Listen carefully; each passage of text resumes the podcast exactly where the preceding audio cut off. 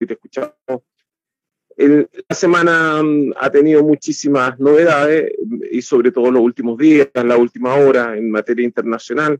Tenemos una azonada golpista en Pakistán, tenemos las elecciones presidenciales en, en Francia y los efectos que eso genera, eh, entre otros asuntos que, mm, que, que ya mm, se están haciendo normales reportar, es la, mm, eh, las acusaciones eh, mutuas de, de incidentes de delitos de guerra entre Ucrania y Rusia, Em, eso, eh, la conflagración sigue em, y también eh, con una prensa mundial un tanto, eh, más que un tanto, bastante obsecuente o, ya lisa llanamente tomando partido por, por uno de los bandos, con un periodista, por ejemplo, español que está preso en Polonia y de lo cual la prensa internacional no lo menciona y lo, lo acusaron de estar conspirando y enfrenta cargo por más de 20 años de, presidio y está preso, incomunicado, y sin embargo ese tipo de cosas no, no se mencionan. Por otro lado, The Guardian publicó mm, un artículo mencionando las propiedades eh, inmobiliarias que dispone eh, Volodymyr Zelensky en, en, Reino Unido y que se, se trata de un patrimonio muy desmesurado. Estamos hablando de que el Reino Unido es uno de los lugares con los, valores más altos en su bienes inmuebles y que se usan principalmente para fines especulativos. Y, que ahí claramente eh, se logra entender que los intereses que tuviera Volodymyr Zelensky son muy distintos a, lo, a, aquel patriotismo que, que él exhibe. Por otro lado, el, el sostén económico de Zelensky eh, perdió la plaza más importante que tenía en Ucrania. Oblast le llaman a las regiones en, en este lugar y el Oblast que controlaba precisamente el sostén económico de Volodymyr Zelensky em, se, ha, eh, se ha perdido. Eh, eh, Rusia, por otro lado, hundió un buque con, de, de bandera de, de Malta, un buque que, que, según la versión rusa, intentó eh, evacuar a algunos de los combatientes del batallón de Azov, que recordemos que es un batallón neonazi que fue incorporado formalmente a las filas del ejército ucraniano y que mm, ha tenido bastantes traspiés en la zona de Mariupol, que es un lugar en donde eh, se está dando la parte más cruenta de la guerra en estos momentos. Em, hablemos del mundo, pues, Juan Francisco, eh, que Juan Francisco nos había pedido hablar de Chile, pero también estamos, estamos acá para, para darle el, el, el, derecho a hablar a los, a, a los participante de este programa. Así que buenas tardes, Juan Francisco, el de Radio Guillotina. A todos ustedes y a la audiencia. Eh, bueno, partamos con, con el golpe en Pakistán, yo creo. Y, y cuando hablemos del tema del poder, ahí voy a introducir el tema de Chile desde lo macro, eh, desde este concepto que creo que se lo anuncié la semana pasada respecto de los estados alterados o el estado alterado del estado. Eh, bueno, eso es Pakistán hoy día, un estado alterado por una intervención de la CIA, está comprobada. Compraron 20 parlamentarios para que Imran Khan, el primer ministro depuesto, eh, saliera del cargo. Entonces, yo creo que estamos en presencia de la versión más autoritaria y más imperialista de Estados Unidos con la administración de Joe Biden. Es decir, eh, estoy diciendo en todo el periodo post-desplome soviético, con excepción de la invasión a los Balcanes, que fue de alguna forma un conglomerado de naciones, Em, y con una autorización oscura de la ONU, no claramente autorizada por el Consejo de Seguridad. De hecho, no hubo autorización del Consejo para esa escalada en los Balcanes. Resulta que ahora, porque Imran Khan, el primer ministro saliente, se había opuesto a las sanciones y claramente manifestó su apoyo a Rusia, sale ipso facto, eh, desvergonzadamente. Entonces es muy difícil, con ese antecedente, eh, analizar cualquier situación desde el punto de vista del orden internacional, porque no, existe paralelo, digamos, no, hay, no hay paradigma. El paradigma es la falta de paradigma eh, frente a este caos y esta arrogancia del poder imperialista de Estados Unidos, que está en contra de cualquier principio del derecho internacional, de la Carta de Naciones Unidas. Ni siquiera me voy a referir al tema de Ucrania como la prensa eh, aliancista y, transatlántica, atlantista, eh, ha tratado este tema, ¿cierto? Con, parcialidad eh, y, con, una, con un encono desmesurado en contra de Rusia, en el sentido de que poco menos que desde Boris Johnson, Macron se escapa, pero incluso los alemanes no se escapan. Eh, quieren hacer desaparecer a Rusia, que Rusia no exista como Estado-nación. A mí me parece que eso es muy grave, y es muy grave que, el secretario general de las Naciones Unidas, el señor Guterres, no, no, no, no, no ponga en tabla ese tema. Porque cuando expulsan a Rusia de la Comisión de Derechos Humanos, eh, los que tienen que ser expulsados son aquellos que están apoyando a Zelensky, sin más ni menos. Porque las mayores aberraciones las ha cometido el gobierno de Zelensky. No las está cometiendo el ejército ruso. Por ningún motivo. Entonces, eh, eh, la, cuestión política, como está tratada dentro de Naciones Unidas, desbordó cualquier criterio. Y, lo peor es que cancilleres como el argentino, en primer lugar, que está ahí representando a Argentina, no el canciller, el representante de Argentina en la ONU, y otros representantes hacen caso omiso a este hecho de lo que están violando el derecho internacional son los que apoyan a Zelensky, que son más de 140 países. Entonces, frente a esa realidad, claro, uno puede analizar desde la perspectiva independiente, analíticamente hablando, en Radio Guillotina, sin embargo, cae en el vacío. Porque el hecho criminal es el otro.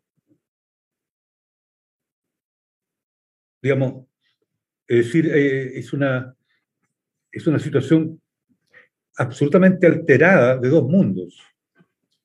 Por eso que yo recomendé, detrás de la razón, ver la película Estados Alterados, porque es una metáfora respecto a la esquizofrenia. Y ya no como enfermedad, sino como una realidad. Y lo que estamos viviendo es una situación esquizofrénica respecto al tema de Ucrania, absolutamente. Digamos, digna, eh, habría que investigar bien el cerebro de Joe Biden, Boris Johnson fue a Ucrania, se sacó fotos mediáticas, que es periodista, un tipo mediático, Boris Johnson. Entonces, ¿dónde está lo serio? Lo serio es Putin. lamentablemente es así. El antimarxista-leninista de Putin es el que está haciendo la gesta antiimperialista. Es completamente dentro de un código, yo no soy psiquiatra ni soy médico, soy sociólogo, pero estudio y leo sobre psiquiatría y sobre psicología social, etcétera, etcétera. Entonces aquí ¿Dónde están los enfermos? Esa es la preocupación mía. ¿Dónde están los psicóticos? ¿Dónde están las patologías en la mente humana? Claramente en la diosa transatlántica. Claramente en Polonia,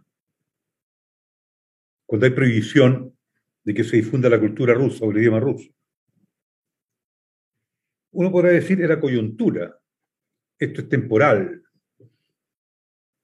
es parte del efecto de, esta guerra o de esta intervención militar. Sin embargo, yo tomo Le Monde Diplomatique, fui a comprarlo a, una, un kiosco, porque son 2.500 pesos que no quería gastarlos en una publicación financiada por, de mi punto de vista, voy a hacer una acusación terrible, ¿eh? por la inteligencia francesa. Yo nunca he confiado en Le Monde Diplomatique. Pienso que es un segmento operacional de la inteligencia francesa, incluyendo la versión chilena. Eh, y leo seis artículos, digamos, revisé seis artículos sobre la guerra en Ucrania, pero el último es una joya. Es sobre una encuesta en Ucrania y en Rusia que demostraba de que ninguna de las dos partes había afecto, había predilección por el comunismo. Típico. Alianza Transatlántica, Le Monde Diplomatique, un medio de la Alianza Transatlántica, ¿y cuál es el objetivo? Más allá de Putin, más allá de Rusia, más allá de la invasión Ucrania, el miedo al comunismo. Entonces estamos a foja cero de nuevo. Una regresión ya directa a 1945, en la época de Stalin, cuando, cuando gana la, alianza antinazi, anti, antifascista. Entonces, Ariel y queridos y queridas auditoras, es decir, la misma cantinela, la misma Monserga, el anticomunismo, es decir no hay vuelta, no hay por dónde. Entonces, fíjate que yo vengo acá porque me caen muy bien ustedes en lo personal, pero estoy aburrido, porque me invitaron a hacer clases, no voy a hacer clases, porque estoy irascible, estoy irritado y no quiero aparecer como un viejo irritado, irascible frente a los alumnos. No puedo hacerlo. Porque van a creer que estoy tomando partido. No estoy tomando partido. Estoy señalando una cuestión cultural de una alteración máxima en el globo terráqueo respecto a esta cultura enfermiza anticomunista. Hagan funcionar bien el capitalismo, después preocúpense del comunismo. hagan funcionar bien el modelo neoliberal, por último. Después se preocupan del comunismo. No. Primero hay que preocuparse del comunismo y que esta economía de libre mercado absurda, libre, libre cambi, digamos, leseferista, sigue funcionando. Y la socialdemocracia ahí abocada a hacerla funcionar. Y por otro lado, el mensaje anticomunista de esta encuesta, ¿ah? que es, la, es la, la, guinda de la torta del Le Monde Y, y, y, la otra, el otro artículo, que está bien interesante, que es más neutral, respecto a la amenaza nuclear, al final la conclusión es que fue Rusia el que puso el tema nuclear, no Estados Unidos y la Alianza. Perdón, desconoce completamente de que el origen de la intervención militar en Ucrania es la prevención de un ataque nuclear de Estados Unidos hacia Rusia. Entonces, Ariel, colegas, auditoras, auditores, es muy difícil el análisis frente a esa situación de feta accompli, de hecho consumado, en donde la realidad nos está analizando, y sobre todo desde el origen.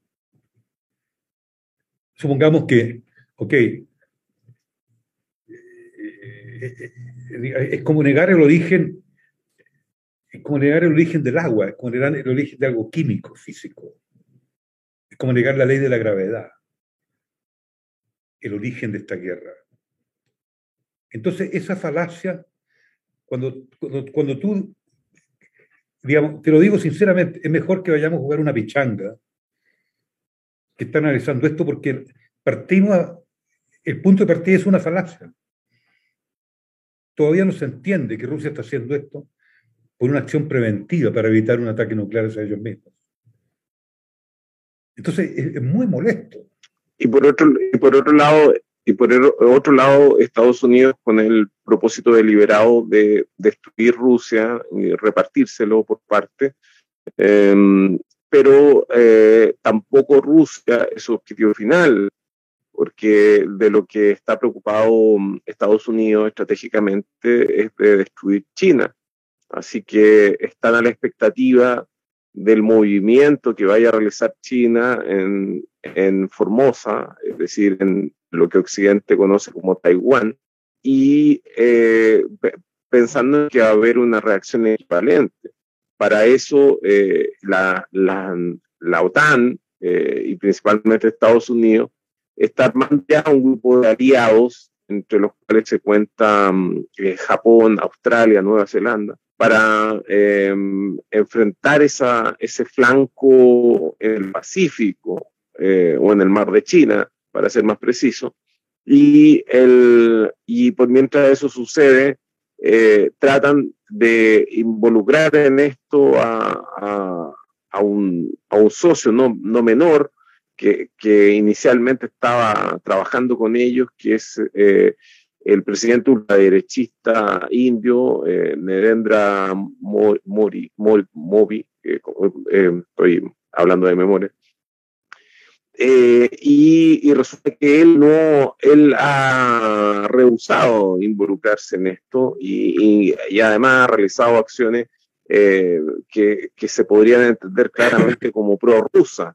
En, en, este minuto Rusia le está suministrando eh, gas y petróleo a la India en valores muchísimo inferiores a lo que es el valor de mercado y lo está haciendo directamente. Lo que además sí eh, es un, un, enorme negocio para ambas partes, porque Rusia al, al, al cobrar en rublos esto, esto, este petróleo, está recibiendo más dinero que si lo estuviera recibiendo en el valor actual, recibiendo dólares, dólares que, hay que pagarle la parte a Estados Unidos porque los dólares son es una moneda que está completamente desvalorizada en la realidad. En cambio, el, con el rublo, él está eh, Rusia además está afirmando más todavía el rublo y están realizando uno de esos negocios que los mismos gringos le llaman win-win, en donde ambas partes ganan. Da, para pensar qué, qué sucedería. Imagínense que Chile tiene el 75% de su comercio exterior con China. Y uno dice, ¿qué pasaría si, si Chile eh, tuviera anclada el peso al, al, al cobre o, incluso al oro, porque eh, tiene muchísimo oro Chile, y, y, Chile negociara en esa moneda con el, el, lo, lo, que vende a China y, vice, y, viceversa. ¿Qué ocurriría? Bueno, ese tipo de, de, de cosas, de, de trato, eh, se ha dado la oportunidad al mundo de pensarlo en, esto, en estos meses y es probable de que paulatinamente el mundo eh, a Estados Unidos, eluda a Estados Unidos, y eso eh, signifique la ruina del mismo. Entonces es imposible no entender el movimiento sobre Pakistán, que ha sido, recordemos, el enemigo jurado de, de India desde el comienzo, de la decolonización eh, Inglaterra, de Inglaterra, la población eh, musulmana fue atacada en la India y, fue, y se terminó refugiando en las partes altas, eh, desde Cachemira hacia, hacia el norte, y, y, de ese modo surgió luego el Estado de Pakistán como un Estado eh, que, que, había sido parte de, la, de las colonias hindúes en, la zona en donde había tenido más fuerte presencia el imperio mogol en, el siglo XV y surge eh, el Estado de Pakistán. Eh, y desde los mismos mogoles viene el apellido Khan, que es el apellido del presidente depuesto. Eh, no, no, tenemos mayores noticias, hay, hay algunas versiones que dicen que está tratando de, de mantenerse en el poder, pero nada más que como como nota al pie, yo diría que el apellido Han Khan, que es K-H-A-N para nosotros, eh, es una onomatopeya, porque significa para ellos, para los pakistaníes, el sonido que hace una espada cuando es, movida en el aire, así como diríamos nosotros en el cómic, un sas. Eh, eso significa Khan. Bueno, el presidente Khan en este minuto está depuesto y es, eh, Pakistán es indispensable en, esta, en, este puzzle, en esta zona, puesto que justamente en Pakistán desemboca la eh, carretera de la seda de, de, de los chinos.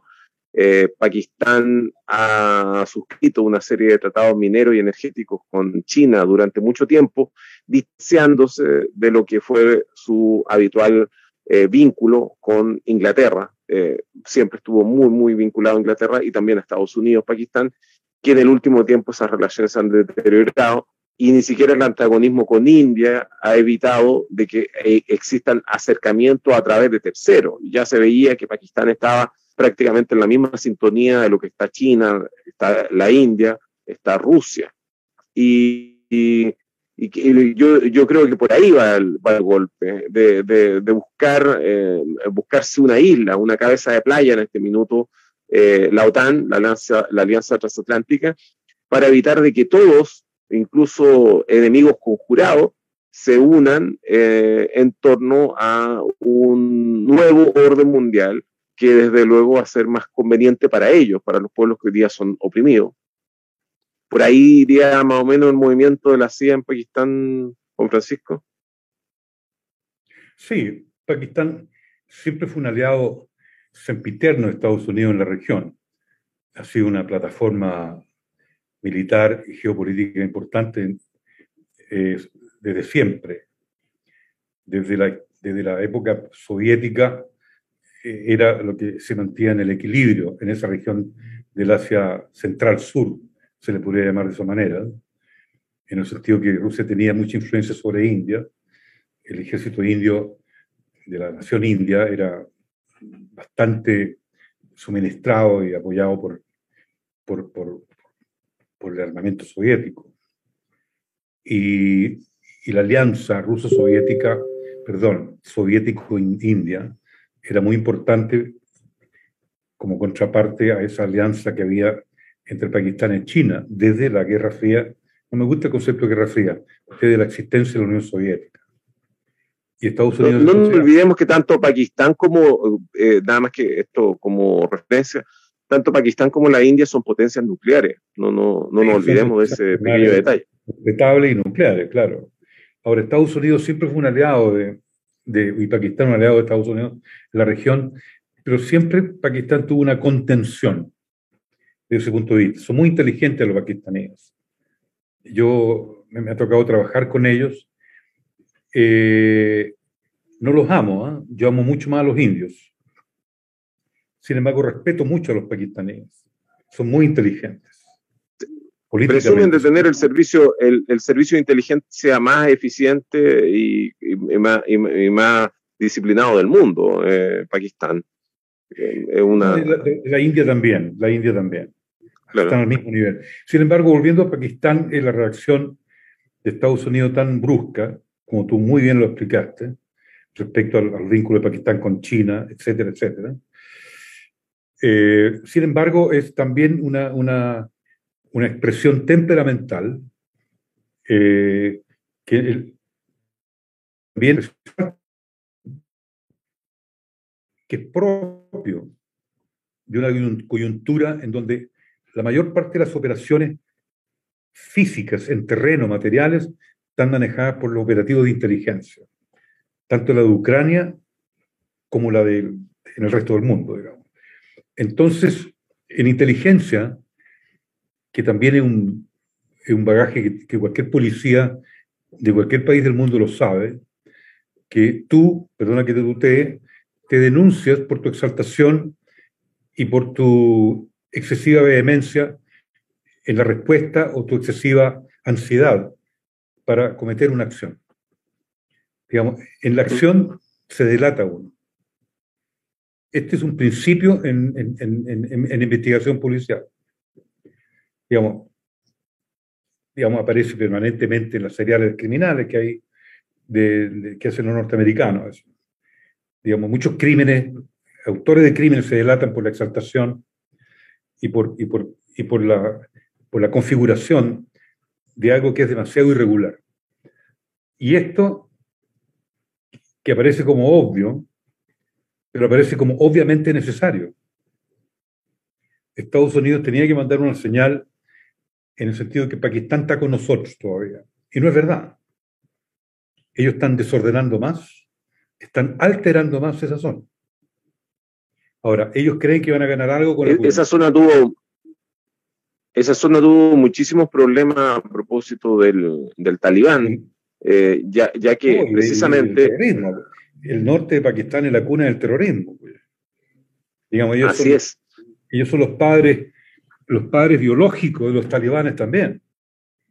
Entonces, no nos olvidemos que, que, ¿Ah? Bin, Laden fue, Bin Laden fue asesinado en Pakistán, en el, donde él estaba residiendo. Claro, entonces lo que han hecho los civiles es porque seguramente hay una división interna dentro del ejército. Es probable que Imran Khan tenía mucho apoyo del ejército y seguramente, como el ejército es muy dependiente de los presupuestos y el armamento norteamericano, ellos están viendo en el mediano plazo de que jugársela el todo por el todo con Rusia también puede ser una medida no apropiada.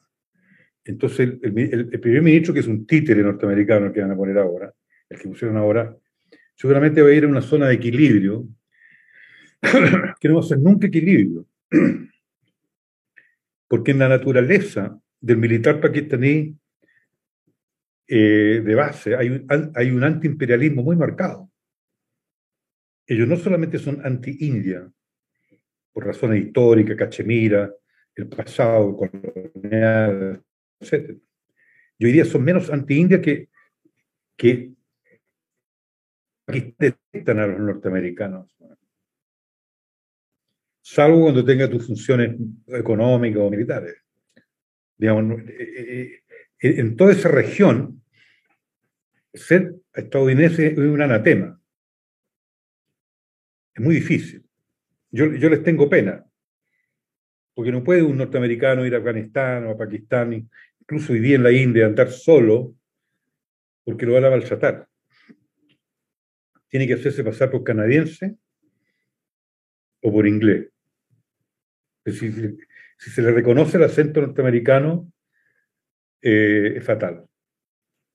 En el norte en particular. Tal vez en el sur, que una situación más moderada, en el sur de la India, y también en el sur de Pakistán, eso, eso no ocurra. Pero en la zona donde Estados Unidos estaba metido en el corazón de los problemas políticos, no, hay que olvidar de que ellos tuvieron un gran primer ministro en Sudikar Alibuto, la madre de, de Benazir Bhutto, que fue el que estaba por un golpe de un militar que hoy no es querido en Pakistán, que es eh, Seur Rahman, eh, el, militar de la época de Reagan. Entonces, Estados Unidos tiene solamente el poder del dinero, el poder de las armas, para estar en alianza con Pakistán. Pero no hay ni, ni cercanía ideológica, ni cercanía respecto a las, a las líneas de geopolítica estratégica de mediano y largo plazo. Porque Rusia es Asia. Hay otro tema. Rusia sigue teniendo la principal influencia en Uzbekistán, Azerbaiyán, Turkmenistán, en todos en todas las repúblicas soviéticas de Asia Central. Ellos, digamos, que, eh, repúblicas que sí, repúblicas que sí tienen vínculos históricos culturales con Pakistán. Por supuesto, y con Irán y con Afganistán. Entonces, Estados Unidos, en sus think tanks, en sus centros de pensamiento, yo, leo algunos artículos a veces, parten de supuestos que están equivocados. ¿Y cuál es el supuesto de ellos? Que ellos van a seguir, ¿no es cierto?, con el viejo supuesto del antisovietismo y el anticomunismo, que se expresa en Le Monde Diplomatique, que yo lo tengo aquí. Ese argumento es de modé, está ultrapasado, es decir, pero lo siguen utilizando creyendo que tiene algún tipo de eficacia.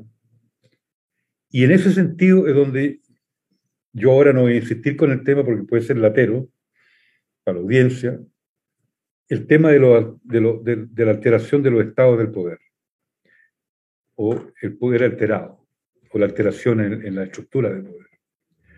Porque en ese sentido, eh, cuando Putin dice en, el primer discurso, antes de, de intervenir Ucrania, dice que el marxismo-leninismo cometió un error con Ucrania, que es una invención de Lenin y de Trotsky, y hace una declaración antileninista. Sin embargo, hoy en día él se transforma en el líder de la gesta antiimperialista, que era el gran enemigo de la Unión Soviética. ¿Cuál es la interpretación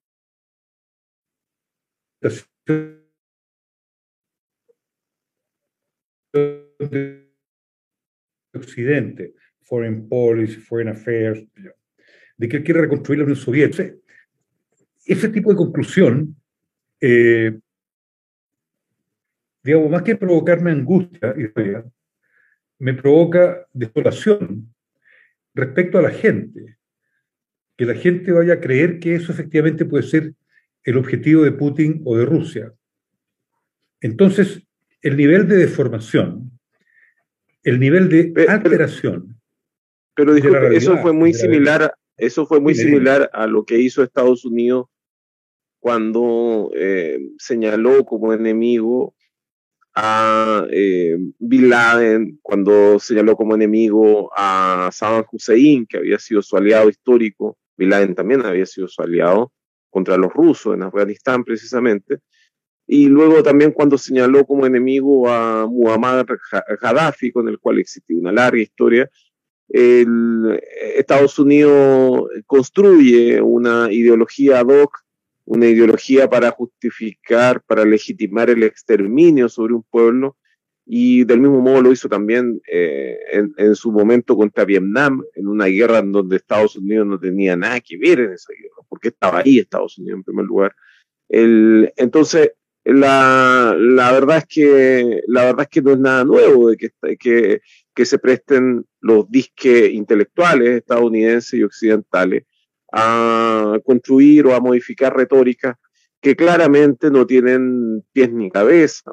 Si las tuvieran, habría algo de razón en aquellos movimientos que nosotros sabemos que no tienen eh, ninguna otra razón que la codicia. digamos, aquí, aquí el punto central que ellos no tienen ninguna calificación, más allá de la justificación que no tienen, digamos, ningún poder tiene justificación de ser hegemónico. Es decir, aquí no hay razón para la hegemonía. Y menos lo que ha demostrado Estados Unidos en los últimos 20, 30 años, después del desplome soviético, ellos no tienen ninguna legitimidad para asumir ningún tipo de liderazgo a nivel global. Ni uno, ninguno. En, el sentido eh, hegemónico, estoy hablando del mensaje de la democracia, que es un falso mensaje de democracia. Sí, recordemos que en 1945 Estados Unidos podía decir, ellos no podía decir, lo, no, no, era del todo cierto, pero Estados Unidos podía decir, nosotros derrotamos a los nazis, nosotros derrotamos al fascismo, por eso nosotros podemos ser hegemónicos. Y digo que lo podían decir porque también era una gran propaganda, porque la verdad es que todos sabemos que el ejército eh, de Hitler fue vencido prácticamente por el ejército soviético eh, en, su avance en el frente oriental. Hola. Eh, entonces. Esto no escuché último. No, lo, que decía es que después de 1945 Estados Unidos podía construir, tenía elementos suficientes para construir una legitimación que era nosotros derrotamos a los nazis. Es decir, eh, nosotros eh, podemos, como dice usted, ser los líderes mundiales porque derrotamos a los nazis. Eh, sacamos a los nazis de Europa. Esa era, era una, una retórica que claramente tenía algunos elementos de, de, realidad y otros que son claramente inventados, pero de todas maneras se, se podía construir esa teoría. Ahora, como dice usted, ¿cuál, ¿cuál podría ser la base, salvo oiga, nosotros tenemos un, destino manifiesto por mandar el, al mundo completo, así que confórmense con, la, con las explicaciones a medias que les estamos dando y obedézcannos. Eso es más o menos la, la totalidad de la doctrina estadounidense en este minuto, fuera de ser muy poco convincente y persuasiva, la verdad es que claramente desde ahí no se puede fundar ningún tipo de legitimidad.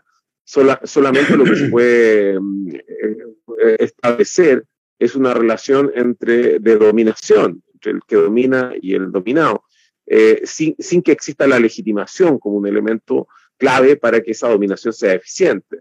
Entonces, eh, Estados Unidos necesita estar utilizando solamente el garrote, ya que dilapidó todas las zanahorias que tenía. Entonces, ¿qué, legitimidad podría concitar Estados Unidos si es que no se ha esforzado en las últimas veces que ha derramado sangre para siquiera construir alguna novela mínimamente convincente de que por qué razón lo hizo, salvo eh, y, que lo saque, de que fueron simplemente guerras de saqueo o de exterminio o de venganza contra sus enemigos personales.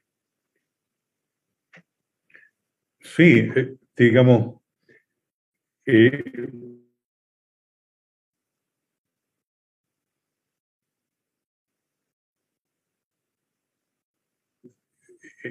para mí el punto de competencia por la hegemonía, en donde aparece siempre un poder, en este caso que es Estados Unidos, y el poder transatlántico como elementos predominantes para obtener esa hegemonía total en el planeta, porque esa es la impresión que da después del desplome soviético.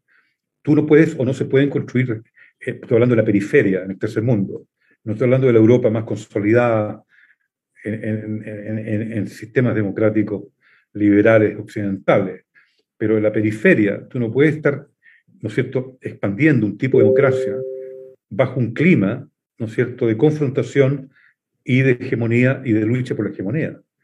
Porque son todos regímenes, incluyendo el chileno, que van a estar dependiendo del alineamiento con ese poder hegemónico. Por lo tanto, nosotros no tenemos una, ni Argentina, ni Brasil, digamos, ningún país de América Latina salvo Venezuela. Venezuela se independizó en ese sentido. Tendrán problema económico por por el bloqueo, lo que tú quieras, pero ellos no están, ¿no es cierto?, sometidos al alineamiento y no están sacrificando su libertad interna por estar alineados con el poder hegemónico.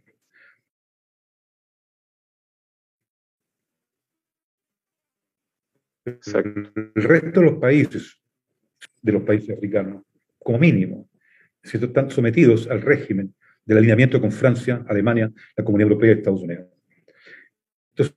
¿De qué sistema democrático estamos hablando? Entonces, cuando en Chile se habla de democracia, se habla, de una democracia tremendamente abstracta. Después tenemos las transnacionales.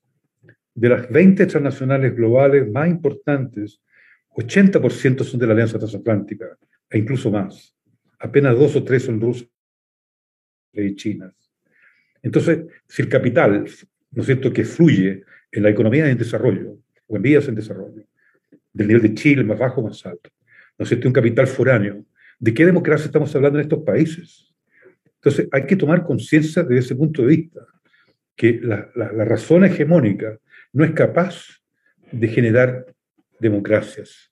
¿Por qué? Porque son democracias sometidas a un particular alineamiento de geopolítica, de dominio de primacía global o de dominio económico. Entonces, este reviente que está haciendo Rusia con la intervención en Ucrania me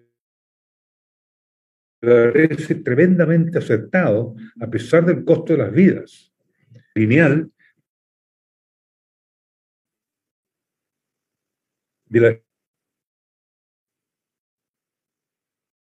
hegemonía absoluta sin justificación. Este tiene que ser el punto de partida yo, yo vi, leí, me leí los artículos principales, no completo los artículos, ojeé algunos más que otros. Esa revista que se supone que es de izquierda no le da la razón a Rusia. Perdón, me equivoqué. No es que sea que da la razón. No explica la realidad. ¿Por qué? Porque es un medio financiado por un poder hegemónico que es la Comunidad Europea. Esa es la gracia de Guillotina Radio. Así es. Que ustedes no son Pero ya que nosotros no. Ya que nosotros no somos el Le Monde Diplomatique. De, de, hecho, uno de los gran, grandes problemas de Guillotina de que no es uno de los grandes problemas de Guillotina es que no es financiado eh, eh, y punto. Em, tiene problemas con la recepción de... Sí, claramente, es la única manera de hacerlo. Pero hablando de eso, no, no, es solamente que no seamos financiados por los poderes hegemónicos, no somos financiados y punto.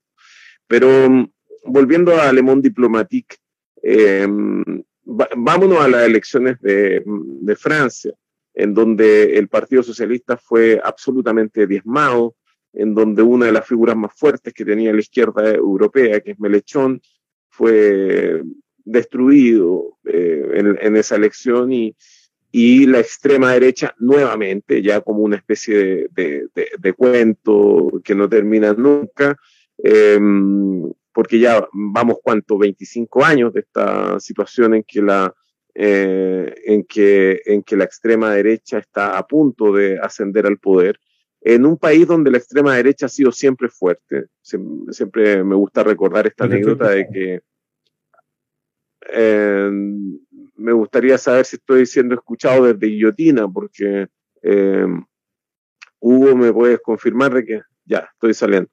Ya, que eh, según lo, como cuenta la historia, el, el gran erudito y politólogo eh, eh, austriaco, Ernst Cassirer, la, mm, el, el, nacionalismo moderno y, y que, que, digamos, todos sabemos que culmina, al menos en una fase de desarrollo europeo, en, en Hitler, en el mi lucha de Hitler y, y el nazismo, eh, pero ese nacionalismo tuvo una progresión y, y, es fácil decir de que eh, el origen alemán de ese, de ese nacionalismo fue Oswald Spengler.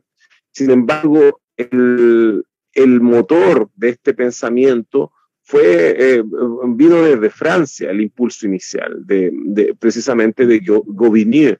Y fue Gauvigny el, que desarrolló el, nacionalismo ese nacionalismo que hasta el día de hoy tanto detestamos, que es este nacionalismo que incorpora elementos raciales y que, mm, eh, y que explica el mundo desde una posición eh, también maniquea entre aquellos que eh, entre aquellos que venimos de algún pueblo elegido y quien nos, nos, intenta agredir. No te escucho, Ariel. Em, Sí, estaba preguntándole a Hugo si esto se escuchaba porque tenía mis dudas, porque te, veía con dificultad.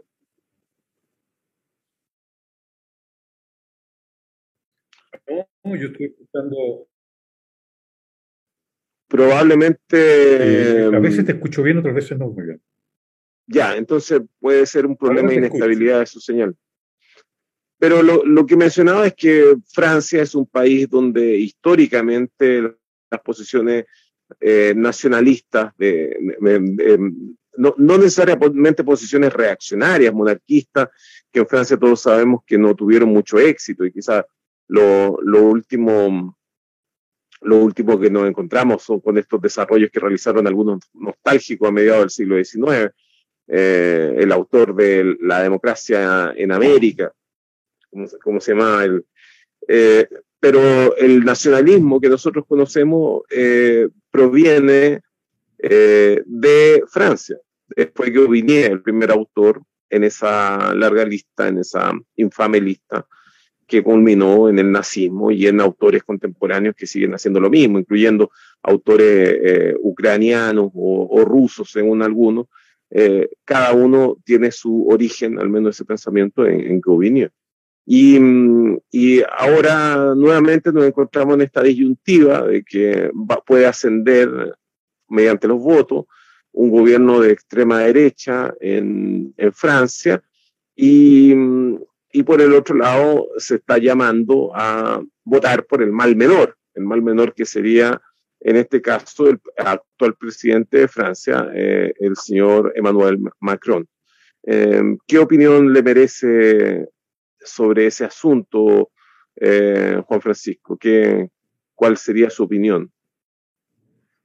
Bueno, yo, eh, mi enfoque ahora, en Francia también, es que la estructura de poder está alterada. Y esta alteración de la estructura de, poder, de la estructura de poder en las naciones, que están fundamentadas en el Estado y en el dominio sobre el capital, que es privado, de alguna manera, lo expliqué en la, en la sesión anterior del domingo pasado con ustedes, cuando los agentes económicos, los agentes políticos y los agentes militares forman una unidad integrada, dentro de esa propia compactación, en teoría hay una compactación o una integración con cierto nivel de uniformidad en el poder de decisión, por decirlo en forma bien específica. Sin embargo, hay cruce de intereses. Cruce de intereses desde los agentes políticos, cruce de intereses desde los agentes militares y cruce intereses desde los agentes económicos. Y eso lo explica digamos, con, coyuntura de los años 60, Wright Mills, en el libro La ley del poder. Yo lo trasladé ahora, que es mucho más complejo porque las transnacionales son distintas, los intereses geopolíticos cambiaron, hoy día ya no existe la Unión Soviética, entonces hay una transformación del, del capital global, diría yo de alguna manera, y de la pertenencia a ese capital global con la existencia de China, de India y otras potencias económicas que no son las tradicionales de siempre, que son las europeas y la norteamericana. Entonces, en esa situación, Francia podría ser una cápsula en donde la alteración en el poder, porque la pregunta me la haces no con un grado de sorpresas, ¿qué pasa con esa extrema derecha, me preguntas tú, ¿no? que tiene una participación tan decisiva en la estructura del poder? Entonces ahí hay que indagar de que ¿Cuál es la caracterización de su extrema derecha? ¿Por qué Marine Le Pen es pro-Putin, como lo ha dicho públicamente? Entonces allí donde yo hablo... Y no, y no solamente pro-Putin, también pro-Bashar al-Assad, también a favor del, gobierno, del actual gobierno de Siria. Porque ella está leyendo, está representando aquellos elementos de la subjetividad del poder que fueron abandonados por la materialidad y esto es lo que yo quería un poco eh, ofrecerles a ustedes como, como, como tesis, como propuesta. No es nueva, se ha discutido en otros niveles, pero yo la veo de que la materialidad y la subjetividad en la estructura de poder había una cierta unificación, había una cierta unidad y una integración y compactación, le llamo yo. Eso se ha ido desmembrando con el tiempo. En todos los países, el fenómeno de Estados Unidos es más característico. Cuando digo los pobres votan por Trump. Y los pobres es una materialidad, pero también es una subjetividad. Y hay izquierda trotskista, izquierda marxista y hay izquierda comunista, eh, que yo conozco algunos, no es una generalidad, que están con Trump en Estados Unidos. No están con la socialdemocracia de Biden que le da un golpe de Estado a Imran Khan, o que coloca toda una parafernalia de mentiras, ¿no es cierto?, para decir que Putin es un asesino y hay que expulsarlo del gobierno. Es decir, no es diplomático eso, si por último, que, que lo piense en el fuero interno. Y ahí quiero hacer un pequeño paréntesis con Isquia Siches. Me, agarro me, me, aprovecho del pánico. Disculpen audiencia, disculpa Hugo, disculpa Ariel. Ella habla lo que siente. No, no, nada que disculpar. Ella habla lo que piensa y lo que siente porque no pertenece a ningún partido político. Ella se representa, ella y el gobierno. Y cuando ella dice de que el Poder Judicial discrimina entre rubios y negros, es verdad, y yo la endoso. Cuando ella dice Walmapu, lo endoso cuando ella dice de que le dijeron esta información y después el ministerio o la, estructura dice fue una responsabilidad del gobierno anterior entregar mala información, ella está funcionando con las cartas sobre la mesa. Y eso a mí me gusta. Y a mí no me gusta el discurso hoy día de Camila Vallejo cuando dice que la ministra ha cometido errores y ya se está haciendo, ya se está haciendo cargo de esos errores. Eso me parece un error de Camila Vallejo. Lo digo públicamente, porque significa que no hay un respaldo. ¿Cuál es mi interpretación? Mi interpretación es que Isca Siches, como ministra del Interior, desde la ética, al ser médico más que político, cuando dicen de que ella no tiene experiencia de político, ¿a qué se están refiriendo veladamente? Que no es mafiosa. Ella no es mafiosa. Entonces tú tienes que ser mafioso para poder ser ministro del Interior en Chile. ¿Me entiendes tú? Y te lo estoy diciendo responsablemente. Porque obviamente hay una, una conjunción, ¿no es cierto? Hay una especie de, en los intersticios del poder, de estos poderes alterados, obviamente que hay mafias en el Congreso, hay mafias en los partidos políticos y hay mafias en el Estado. Y eso yo, por lo menos como contraparte del Estado chileno, y habiendo siendo miembro de una agencia, y lo digo responsablemente, vi esas mafias operando, así como las vi dentro de Naciones Unidas. Y cuando digo mafia no estoy diciendo nada extraordinario, son grupos de intereses de poder. La palabra mafia es peyorativa, pero no la voy a usar, voy a usar grupos de interés. Grupos de interés focalizados, grupos de interés particulares, por no decir mafia. Eso existe. Por lo tanto, esta primera ministro, ministra no puede funcionar, ¿no es cierto?, cuando tú tienes que ser parte de esas mafias. Entonces, cuando la, secretaria general, de, la vocera de gobierno, ah, yo lo escucho como ciudadano, me dicen, ella se está haciendo cargo de esos errores, ¿a quién se dirige? ¿Se dirige a la derecha? ¿Se dirige al país? es decir, un país que está manejado por la prensa de, los canales, que incluso hasta las redes sociales hoy día, ¿no es cierto?, el, troleo eh, es dominado por la derecha, ¿no es cierto? Y los medios televisivos también, y las radios FM también, ¿ah? y los medios de prensa escrita también. Entonces, ¿dónde está ese, cuál es el foco de eso? Ella se está haciendo cargo de sus errores. A mí me pareció muy doloroso eso porque viene la impresión de que ella no ha cometido ningún error. Gualmapu es una realidad. Bueno, usted, usted señaló de que la ministra Siche había dicho lo que piensa. Si eh, sosteniendo esa misma tesis, ya. Es, la realidad, es decir, la justicia eh, no es imparcial en Chile, Ariel. Sosteniendo eh, los, eso los procesos judiciales respecto a los presos políticos. Bueno, eh, hablemos de los presos políticos. Resulta que Isquia Siches, cuando fue presidenta del Colegio Médico, se negó a darle atención médica a los presos políticos. Ella realizó un acto unilateral que dejó sin atención a los, a los, a los presos políticos que estaban siendo atendidos por una decisión previa del Colegio Médico. Ella en el Colegio Médico se preocupó de, replicar una política reaccionaria que venía dictada por la OMS y ella cuando estuvo antes, cuando logró hacer carrera en el colegio médico, lo hizo, lo hizo de la mano de Enrique París, que luego fue eh, ministro del, de, Salud de Piñera, y su contraparte. La verdad es que Isque Asiche si no cuenta con la confianza de Camila Vallejo es porque no cuenta con la confianza de Boric. Si no cuenta con la confianza de, de Boric, no entiendo por qué ella sigue sentada en, en ese asiento. La verdad es que el, los problemas del país en plena crisis mundial para que nosotros preocupados de los problemas personales y las cosas que piensa, piensa Asiche, cosa que en realidad a todos nos tiene sin cuidado. La verdad es que a mí, Juan Francisco, con todo el respeto que te tengo, a mí me importa un bleo lo que piense Asiche. A mí lo que me importa es lo que haga.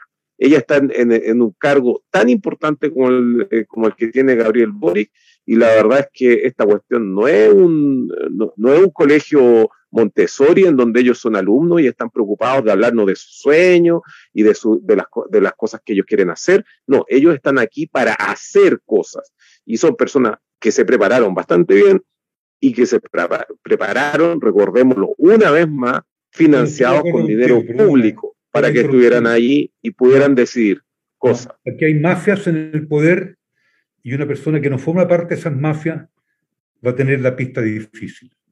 Esa es la Bueno, y si, es, y si son personas que, tienen un, partido, una forma. Hoy día los partidos son mafias. Ella es del Partido Comunista, ella, ella, es una, eh, ella, es un, ella es un cuadro del Partido Comunista y formada en el Partido Comunista. Y que, es que Asiche no es una niña que llegó de Arica con un, con un canasto al terminal San Borja. No es así, eso, eso es falso. Y funciona con la ética de los médicos. Fue, una, fue senadora universitaria respaldada por el Partido Comunista.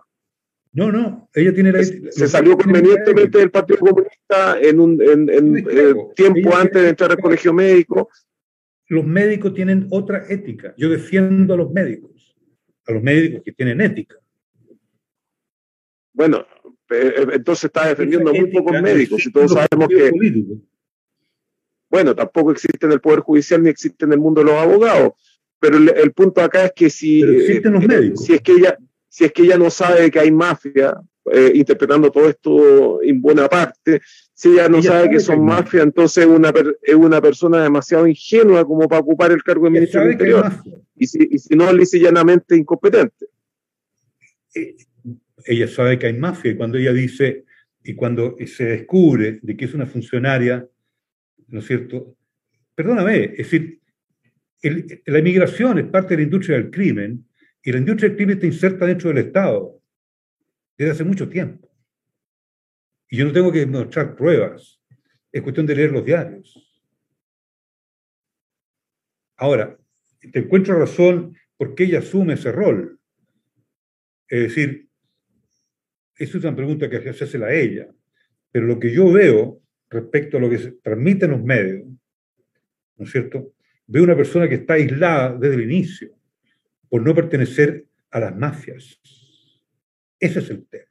Daniel Howard en su campaña... a la cual yo quiero llegar, que entienda esa audiencia, desde mi punto de vista, modesto punto de vista, de que esas mafias de poder están en el Congreso, en el Poder Judicial y están en los partidos. Y están en el Estado. Daniel Jaude en, su campaña presidencial propuso una fuerte reforma en una ley de medios, justamente para que la derecha no hiciera sentir su poder económico en, los medios de comunicación y no pasaran este tipo de cosas. ¿Quién fue el principal eh, elemento en contra que tuvo Daniel Jaude? Fue el candidato Gabriel Boric y también Siches, que pertenecían a ese mismo comando. Y en un partido político hay mafia porque pertenece a un partido. Eso lo decís solamente un independiente.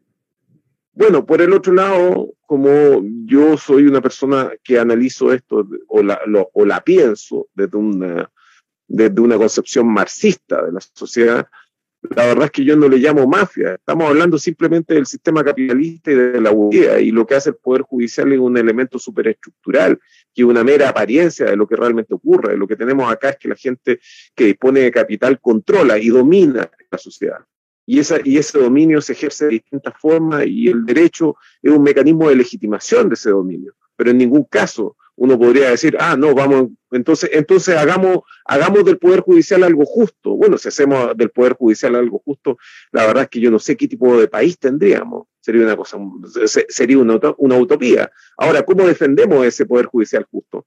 El, poder judicial que tenemos es, coherente con el Estado que tenemos, que es un Estado burgués, capitalista, activista y una media colonia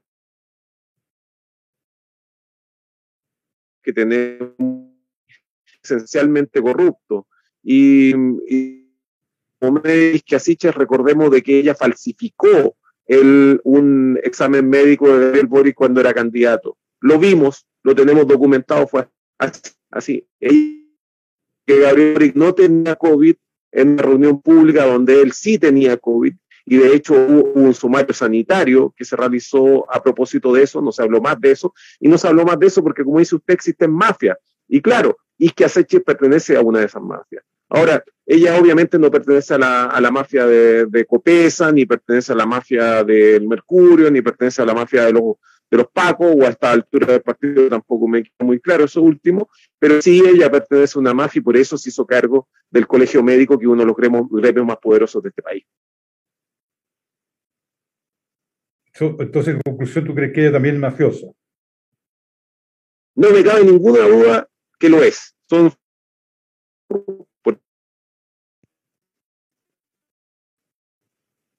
no habrían estado, no habrían podido estar ni un minuto ahí si es que no fueran esencialmente corruptos.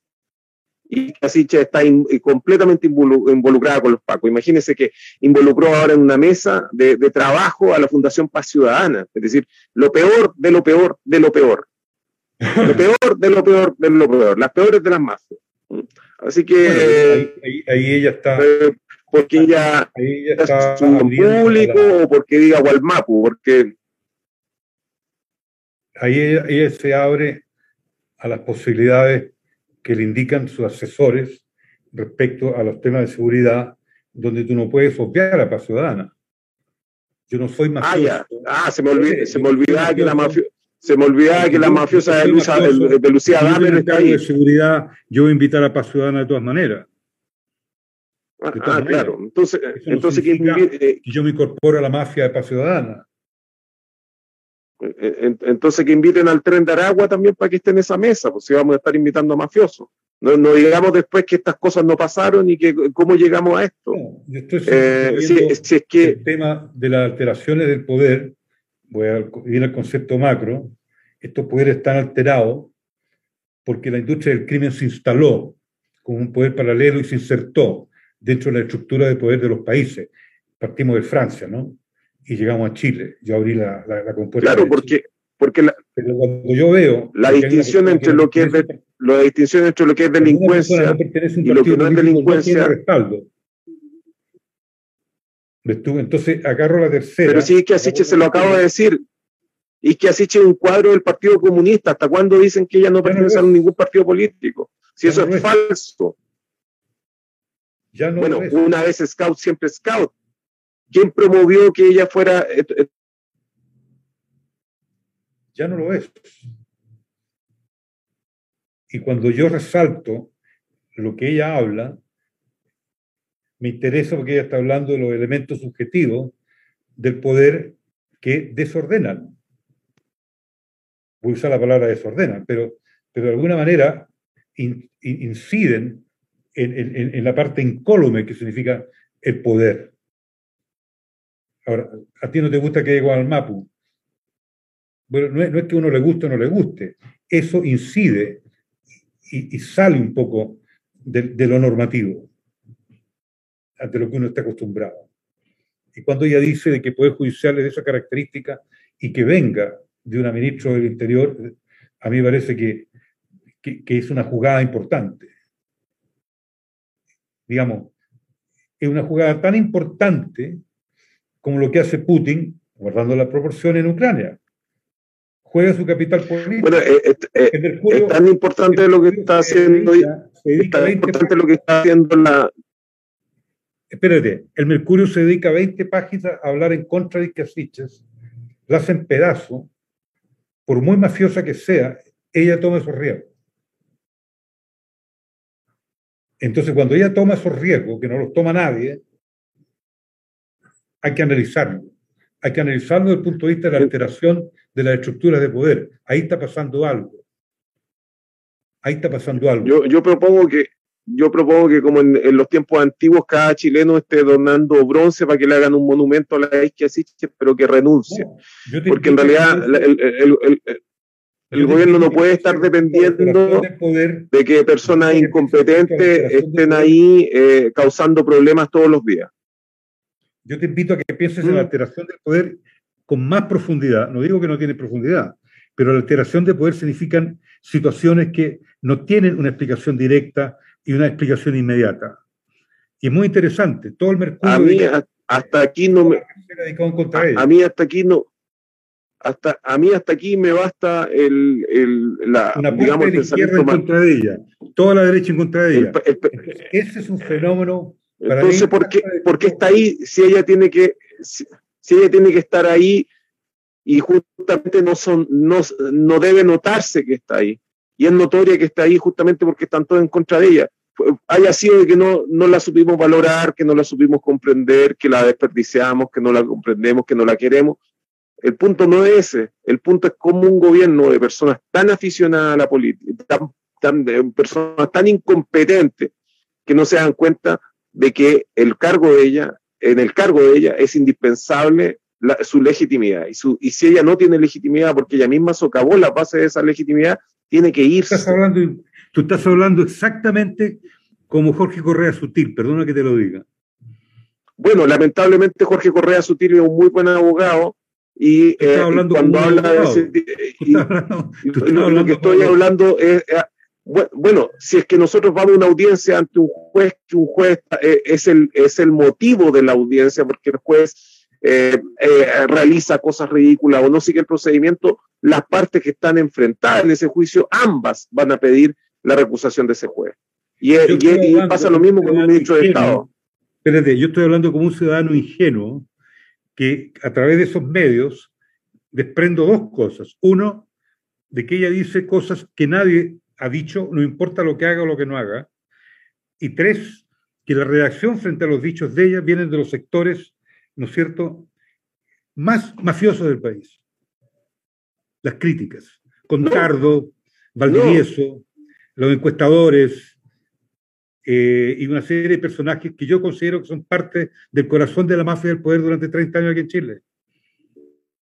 Sí, pero no de eso nos vamos a convertir y creer que está haciendo las cosas maravillosas. Yo estoy hablando como un, ciudadano ingenuo, no estoy hablando ni siquiera como analista.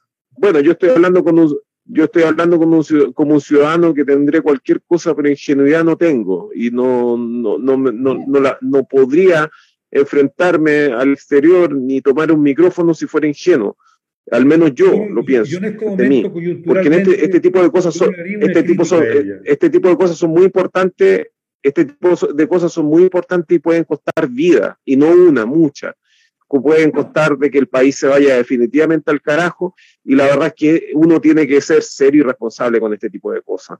Ella está hablando del, del poder judicial y de que existe una justicia de pobre y de rico, una cuestión que no tiene ninguna novedad, algo que sabemos todos.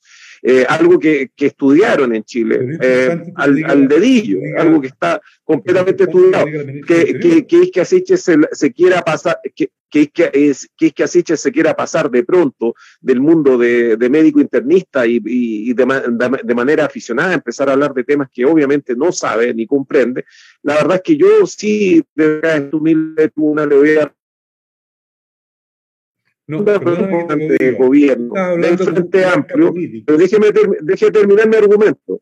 Eh, deje terminar mi argumento. Ella, como la segunda persona más importante del gobierno del Frente Amplio, debería estar eh, consciente de que fue el Frente Amplio el que evitó que se realizara cualquier alteración al modo en que ejerce el poder hoy día la Corte Suprema, porque ellos desde la Convención Constitucional han hecho todo lo posible por mantener a la Corte Suprema intacta y el sistema de ejercicio del poder de nuestros tribunales bajo la tutela de la Corte Suprema exactamente igual, sin mover ni siquiera una tuerca, ni una milésima a la derecha ni una milésima a la izquierda. Entonces, ¿de qué, eh, de qué me sirve de que la ministra del Interior, la misma que tiene militarizado el Guanmapu, la misma que podría haber derogado los decretos que, que permiten que se gasee con, el, con, con eh, elementos que están prohibidos, incluso en tiempos de guerra, contra la población civil que se manifiesta pacíficamente, y resulta que ella con un simple decreto y con una pura, por, una, por, un día que no vaya a tomar café a la radio cooperativa y no dé esas declaraciones escandalosas, y se, y se tome 30 segundos en firmar un documento, y resulta que nos va a hacer un gran favor la Isquiasiche. Y sin embargo, ¿qué nos interesa que nos esté hablando de Gualmapu si después los otros dos días anda pidiendo disculpas y no por las mafias, sino porque no es capaz ni siquiera de sostener lo que significa decir Gualmapu. Porque si ella está diciendo Gualmapu, bueno, ¿y qué pasa con los convencionales constituyentes del Frente Amplio? Los convencionales constituyentes del Frente Amplio, inclusive también Gabriel Boric como presidente, sostienen la tesis de que Chile es un Estado unitario y el plurinacionalismo que están hablando es un plurinacionalismo de cartón, porque no tiene nada que ver con un plurinacionalismo. No se quiere asumir que la nación pueblo mapuche tiene un territorio que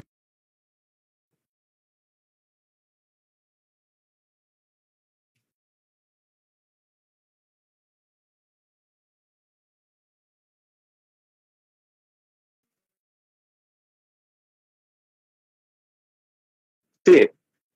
Bueno, termino. De que al pueblo nación mapuche no existe ningún Estado ni reino que le haya ganado una guerra. Y el Estado chileno no le ganó la guerra. La famosa pacificación de la Araucanía no fue una guerra que haya ganado Chile sobre el pueblo nación mapuche, por lo tanto ellos siguen teniendo su territorio y por lo tanto cuando nosotros hablamos de Gualmapu estamos hablando de un territorio que está ocupado ilegalmente por el Estado de Chile. Así que si ella como ministro del Interior quiere, quiere simplemente eh, hacer aspaviento de palabra, con una frivolidad que en realidad no teníamos precedente en el gobierno, pensamos que con Piñera habíamos llegado al máximo, la verdad es que eh, es una razón suficiente para entender de que ella no está, no está en condiciones de mantenerse en ese cargo.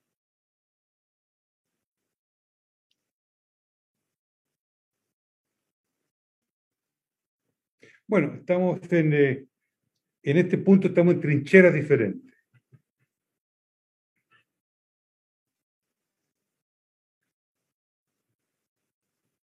No nos vamos a poner de acuerdo en este punto.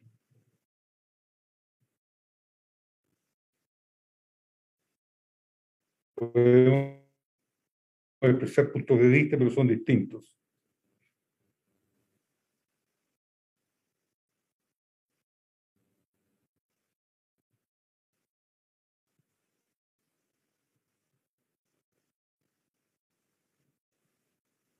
¿Aló? Estoy escuchando perfectamente, Juan Francisco. ¿No hay retorno? Hola, hola. Ah, no, no, yo no tengo nada que decir ahora. Dije que estamos en trincheras distintas y seguir con este diálogo sobre que Asiche no tiene ningún sentido. Yo ya dije lo que tenía que decirte. Perfecto, entonces pasemos a las preguntas. Hugo, han llegado preguntas a esta transmisión de Hablemos del Mundo por Radio Guillotina. Sí, bueno, no muchas, no muchas preguntas, ahí está un poco candente el, chat de, de Hablemos del Mundo, así que las preguntas que vienen, dice Alejandro Pino, pregúntenle al profesor Coloane qué sabe de la Rand Corporation y qué, tan, qué tanto influye en la política imperial de Estados Unidos. Y Diego, hablemos del concepto liberal de derechos humanos del presidente chileno quien apela a un universalismo tipo Amnesty para lavarse las manos cuando propone hablar de Chile, siendo él presidente. Rand Corporation. ¿Cuál es la pregunta en específico respecto a la Rand Corporation? De qué es lo que, cuál es su, qué piensa sobre, qué sabe de la, de la Rand Corporation y qué tanto influye en la política imperial de Estados Unidos. Bueno, todas las, grandes corporaciones influyen en la política exterior de Estados Unidos.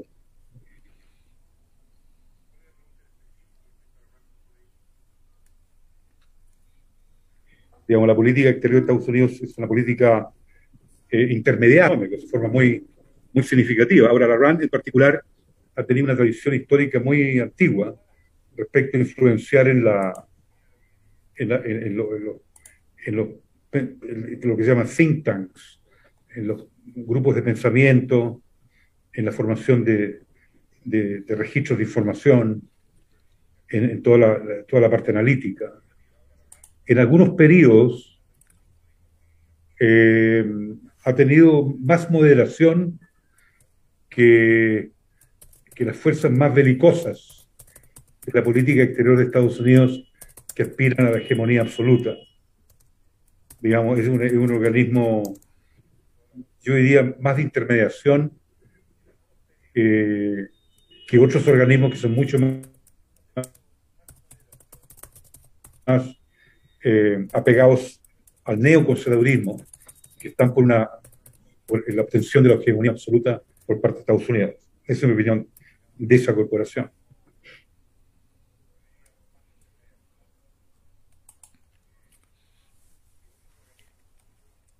Y la otra sobre, hablemos del concepto liberal de derecho humano del presidente chileno, quien apela a un universalismo tipo Amnesty para lavarse las manos cuando propone hablar de Chile, siendo él presidente. Para mí el concepto de derechos humanos, desde que, desde que se utiliza en el gobierno de Carter, a partir del asesor de seguridad que tenía Speniu Brzezinski, nunca sé pronunciarlo, el polaco asesor en política exterior y seguridad en Estados Unidos de la época de Carter.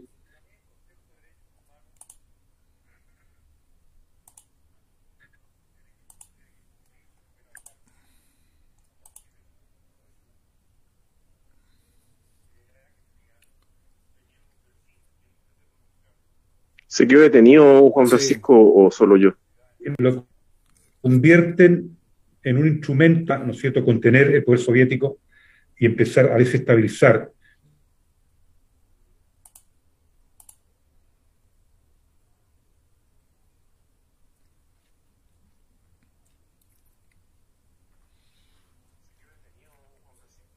Está un poco fallando, profe, su señal. Ya. Yo, creo que vamos a, cerrar más temprano el Hablemos del Mundo porque hemos tenido eh, ambos dificultades de, conectividad y, parece que se están haciendo más intensas en este rato. ¿Qué opináis, Hugo? Sí, sí, además, además que se acaba de caer también, así que... Se cayó Juan Francisco. Sí. Ya. A ver, eh, léeme alguna de las preguntas que van quedando, a ver si me puedo hacer cargo yo y de lo contrario dejamos hasta acá al, al capítulo de Hablemos del Mundo por Radio Guillotina.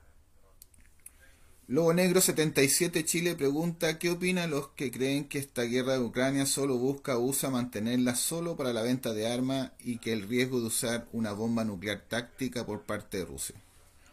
Según las últimas preguntas están a, mí me parece que esa tesis es cierta, pero no totalmente cierta. Es decir, eh, cualquier actividad en el sistema capitalista va a significar la transacción de, dinero y, el consiguiente mercado y la consiguiente ganancia. Eh, de ahí viene ese dicho de que el, el, capitalismo va a vender la soga con que será ahorcado. Así que mm, la verdad es que el mercado de, la, de la arma es un elemento indispensable de toda guerra. Ahora, en este conflicto eh, viene a ser un asunto marginal. Por, cierto, Estados Unidos es el, digamos, eh, el poder militar industrial, el consorcio militar industrial estadounidense es quien mejor está, mm, eh, el que más dinero está recibiendo en el mundo occidental con esta crisis. No olvidemos también todo lo que está ganando Rusia con esta crisis, en donde eh, los ingresos de venta de gas y petróleo, en el caso de, Estados, de, Rusia, se incrementaron en un 30% en pocos meses. Y, además la industria armamentística rusa ha sufrido un, un, gran aliciente. Eh, es parte de la guerra. Eh, la guerra siempre aumenta la demanda agregada. Eh, es un elemento indispensable e inseparable de la guerra, pero nosotros no podemos confundir que esa sea la motivación, porque cuando una guerra, una guerra como esta, que no es una, que es muy distinta a las guerras que hemos tenido anteriormente y que hemos cubierto, es una guerra que va que está reconfigurando al mundo completamente la manera en que se ejerce el poder y, la, y la forma en que se estructura la economía mundo, del, sistema mundo. Y, por lo tanto, eh, la, ganancia, las ganancias de, determinadas empresas o de determinados capitalistas podrían ser ganancias parciales durante algún tiempo, porque podría suceder que Estados Unidos pierda esta guerra. Ariel. Y perdiendo esta guerra podría perder todo. Dime, Hugo. Una última pregunta que Jaime Alfredo Valle envía. Dice, ¿qué opinión les merece la votación del régimen de la ONU para excluir a Rusia de la Comisión Permanente? Y básicamente la... No, no, no sorprende la votación, pero sí sorprende la, la manera que fue, ¿no? Miren, eh, hace un tiempo atrás eh, nosotros, nosotros inclusive nos reíamos de esas posiciones de, gente de derecha que, decía eh, no más ONU, que parecía como una pancarta propia de, aquellos escuadrones que niegan la existencia del clítoris. Sin embargo, eh, a propósito de lo que ha pasado y todo en muy poco tiempo, no vamos a decir que que la ONU era el elemento más prestigiado que había. Pero hace, mm, cuando, yo escribí Civilización y Derechos Humanos, escribí eh, una serie de críticas bastante radicales a cómo se ejercía el poder en el mundo. Y esas críticas, desde luego, se hicieron con mucho cuidado, sabiendo de que yo estaba hablando desde una posición completamente marginal, a contrapelo de todo lo que se estaba mencionando. eh, no, no existía ningún interés de nadie, inclusive de personas que son constantemente asediadas por, por las instituciones eh, eh, del, derecho internacional estructurado y, digamos, positivado por la ONU. La, la, verdad es que era, una, era, una era una posición bastante marginal la mía cuando yo dije cuidado, porque lo que está lo que los instrumentos internacionales son normas que no se están respetando y al no respetarse se está generando una doble eh, una, una doble injusticia porque por un lado eh, aumenta desmesuradamente las expectativas de lo de, la, de los y por el otro lado cuando se usan esos instrumentos siempre es para perseguir fines distintos a los declarados eh, no nos olvidemos cómo se utilizó el derecho humanitario para destruir Kosovo, para destruir Irak o, o, Libia. Y, y, si no interviene Rusia, también habrían destruido a, Siria. Entonces, eh, la, la, verdad es que la, la, ONU se está colocando en una posición completamente indefendible.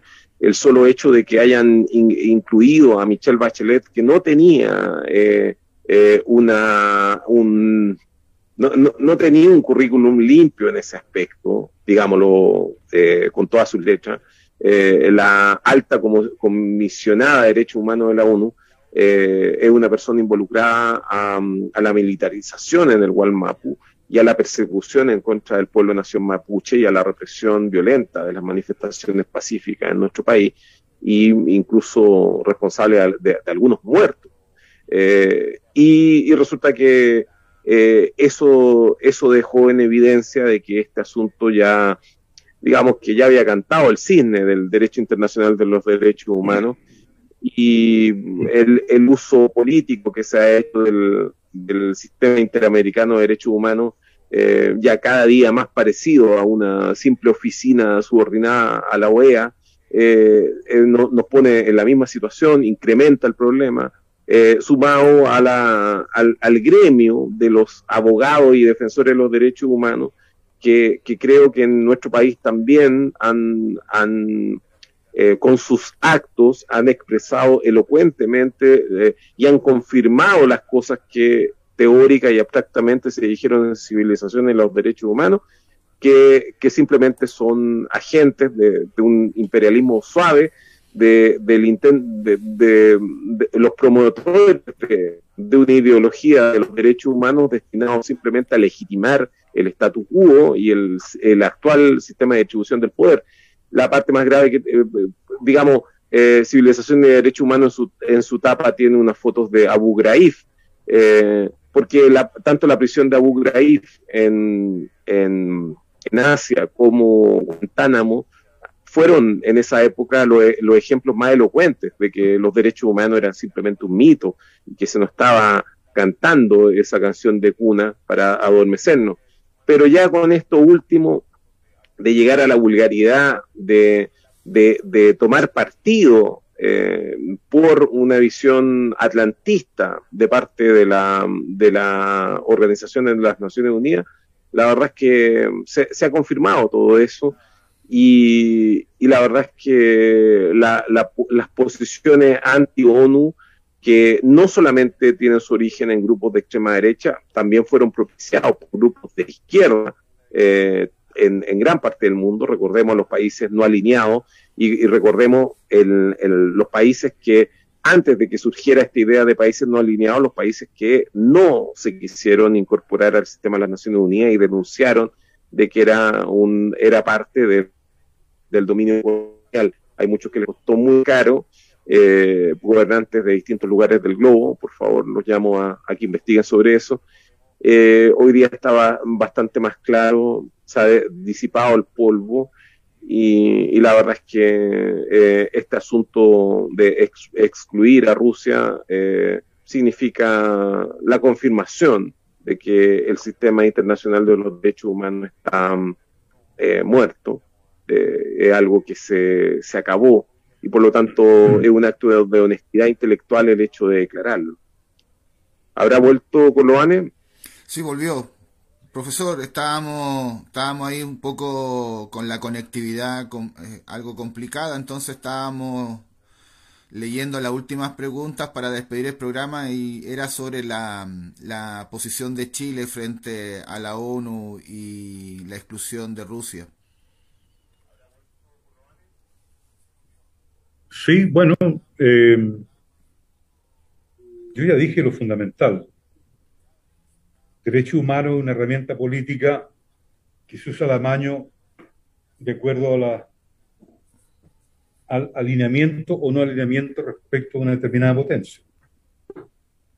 Digamos, eh, la Carta de Naciones Unidas es un instrumento que en su totalidad no se ha respetado.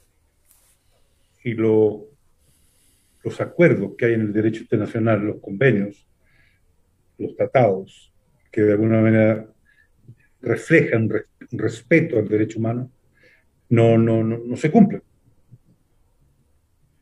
Digamos, en Cuba, durante todo el periodo del bloqueo no se han cumplido. El bloqueo no es, eh, eh, no es considerado una violación del derecho humano. Por lo tanto, yo no tengo ningún respeto a, esas comisiones. Hay que estar en ellas porque hay que estar ahí. Los países tienen que estar ahí, digamos.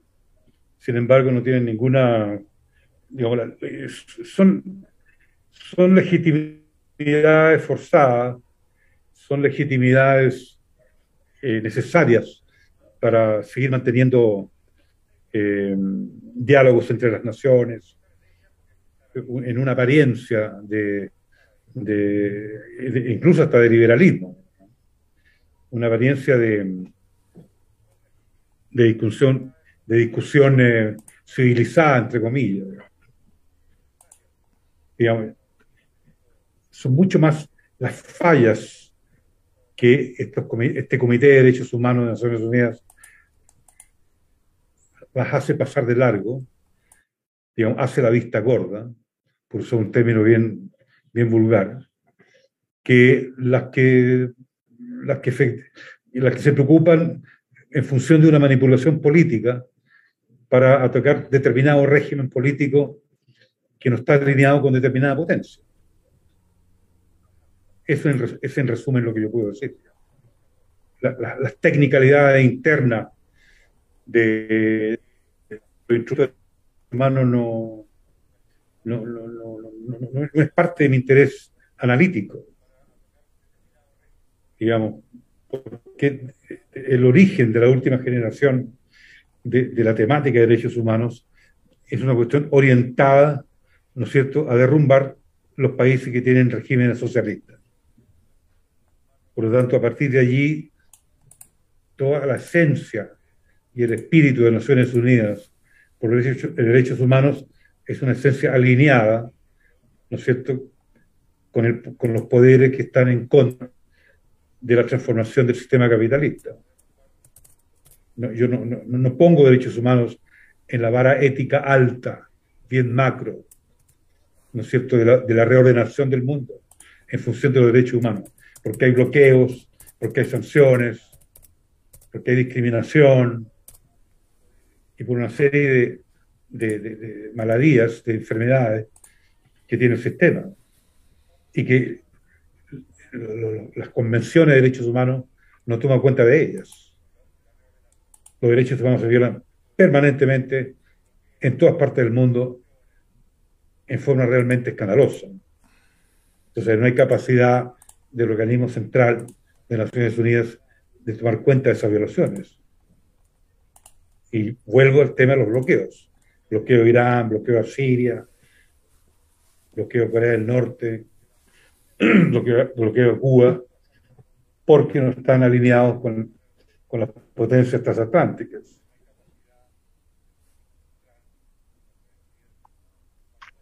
Bueno, ¿existen más preguntas, Hugo? No, no tenemos más preguntas, El... ¿Aló? Te, te queremos recordarle a la comunidad guillotinera que a continuación a las ocho y media tenemos entrevista al filo internacional con Armando Méndez, creador de contenido amigos desde Perú, así que lo invitamos a las 8.30 en un ratito más, Ariel, para que queden... Bueno, quedan todos invitados a las 8.30 a las 8.30 para mm, guillotina eh, al filo internacional con guillotina. Quedamos entonces en esto una mm, alguna despedida, Juan Francisco.